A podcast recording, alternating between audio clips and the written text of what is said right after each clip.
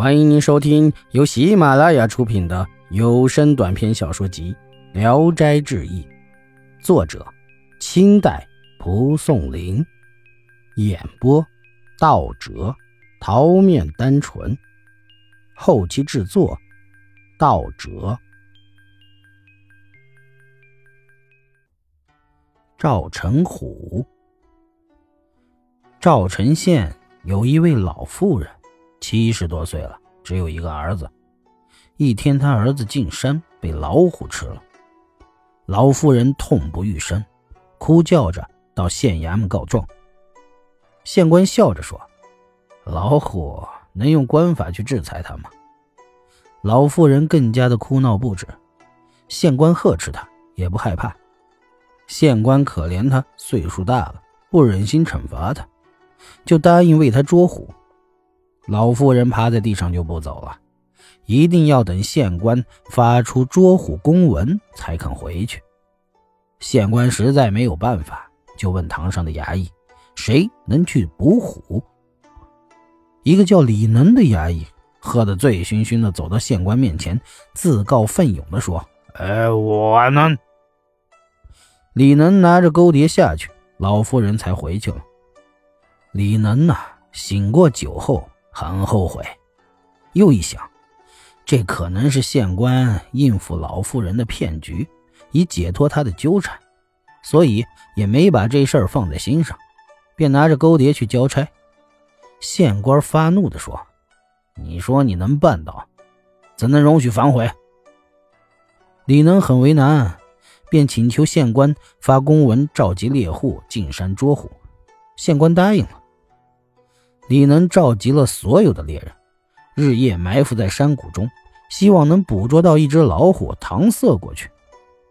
过了一个多月，一只虎也没捉到。李能为这事儿挨了几百板子，冤苦无处申诉，就到城东庙里跪下祈祷，失声痛哭。一会儿，一只老虎从外边进来，李能惊慌失措，害怕被老虎吃掉。老虎进来了，哪儿也不看，只是蹲立在门当中。李能向老虎拜祝说：“如果害了老妇人儿子的就是你，你就趴下让我捆起来吧。”接着就拿出绳索捆住老虎的脖子。老虎俯首贴耳，让他绑了。李能牵着老虎来到了衙门，县官就问老虎说：“老妇人的儿子是你吃了？”老虎点点头，县官说：“杀人偿命是自古以来的定律。况且老夫人只有这一个儿子，你杀了他，老夫人风烛残年，依靠什么生活？如果你能给他当儿子，我就赦免你。”老虎又点点头，县官于是让衙役给老虎松了绑，放他走了。老妇人埋怨县官不杀了老虎，为他儿子偿命。第二天早上，他打开门，看见一条死路。老妇人卖了鹿皮鹿肉，用来度日。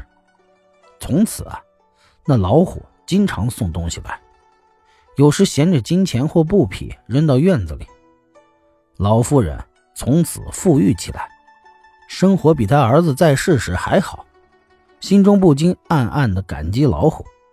老虎来了，时常趴在屋檐下，一整天都不走，人畜相安。几年后，老妇人死了，老虎来到房中，大声的吼叫。老妇人平素的积蓄足够置办丧事的，家族中的人一块来了，把老妇人埋葬了。刚把坟墓修好，老虎突然跑来，送葬的宾客都吓跑了。